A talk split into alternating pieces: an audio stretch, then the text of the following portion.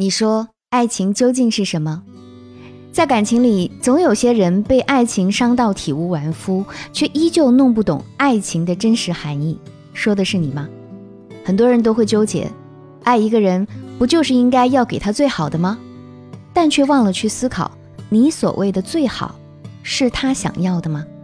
欢迎大家来到我知你心，我是小资，你的私人情感导师。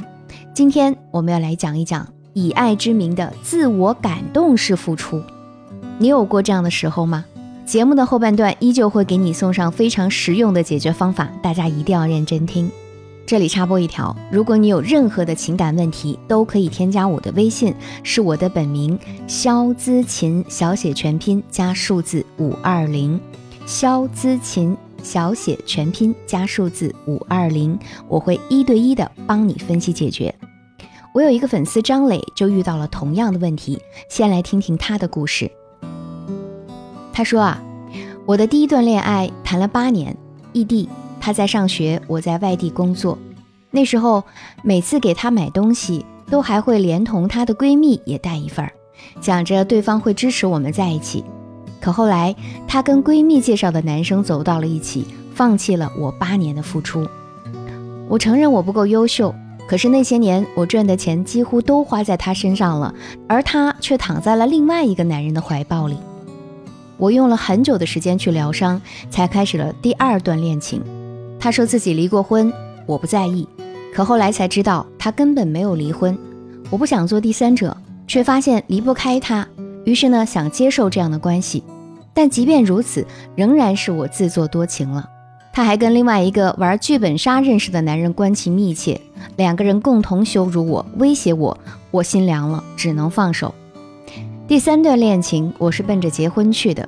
对方离异有孩子，但我就是喜欢他姐姐式的爽快。我去能赚更多钱的地方打工，只想结婚以后做个好丈夫、好父亲，每天给他打电话就是我最幸福的事情。可好景不长，我又一次遭遇背叛，他也有了别的男人，还说我太幼稚。我真的搞不懂了。难道我的一颗真心就只配被践踏和欺辱吗？爱情究竟是什么呀？韩寒说：“喜欢是放肆，但爱是克制。有的男人在约会时会为对方拉开椅子，但却也会自作主张的点一桌子菜，从不问他喜欢的是什么。而有的男人呢，会因为怕尴尬。”默默的就把菜单递到对方手上，并悄悄记下他喜欢吃的和不喜欢吃的东西。第一种男人以为自己花了钱，对方就应该感受到自己的爱，可他却不知道那一桌子菜也许都不合女生胃口。第二种男人呢，看起来默默无闻，但做的事情啊都恰到好处，每一个动作都不会让人不自在。真心爱一个人，绝对不会不考虑对方的感受而硬塞给他各种自以为是的好。他所有的给予都会建立在尊重对方的基础上。他的付出不是为了同等的回报。倘若对方不喜欢，他绝对不强求。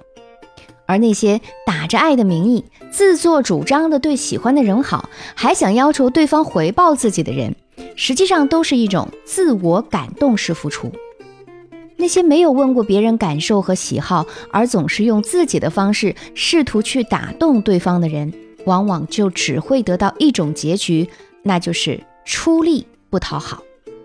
而这种人啊，他们通常还不太自信，总觉得自己一定要去付出更多才配得到爱。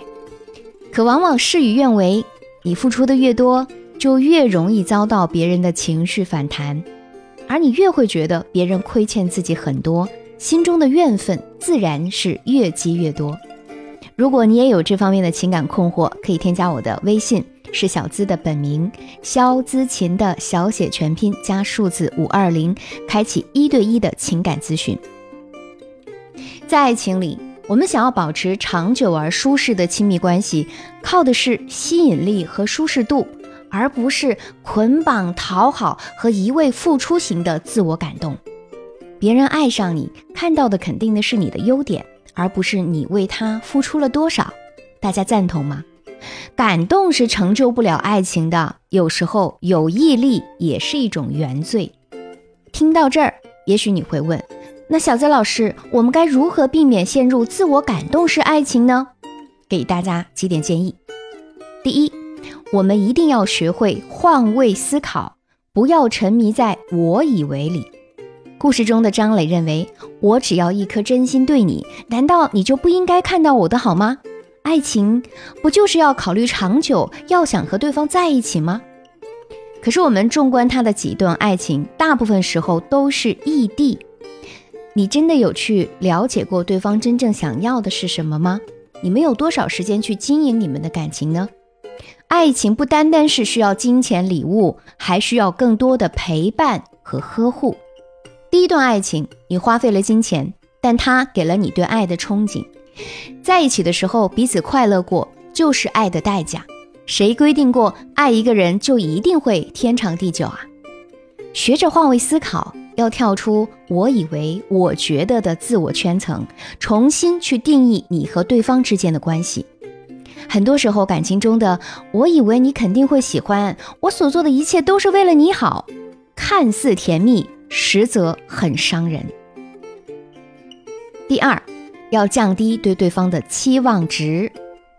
这么多年的经验告诉我，任何一段感情都有可能走向分手。倘若你期望过高，当现实达不到你的想象时，自然就会产生落差感。不是谁都明白相处的真谛，所以呢，需要一起去探索、去尝试、去和那个他交流，共同建立起双方都自在的相处模式。而在这个过程当中，请试着降低自己的依赖和需求感，减少一些对他的期望，学着体谅和理解，建立起正确的爱情观。第三，要试着爱自己，听从自己的内心。我们常说一句话：先爱己，后爱人。不管曾经遭遇过怎样的挫折，都不要否定自己，请找到你的价值，不带任何期待的去爱。在爱自己的基础之上，把多出去的那一份爱给予对方。在感情里，最好的状态就是两情相悦。如果你的付出一直得不到回应，那最好的选择就是一别两宽，各自安好。而之后呢，还要像从前一样，相信自己总会遇到合适的爱情。我希望每一个人都能够告别自我感动式付出。做一个爱自己、懂对方的人，找到真正属于你的另一半。不会操作吗？还有其他需要我帮忙解决的情感问题，大家都可以添加我的微信，是我的本名肖姿琴的小写全拼加数字五二零，找到我，老师来帮你。我是小资，等你哦。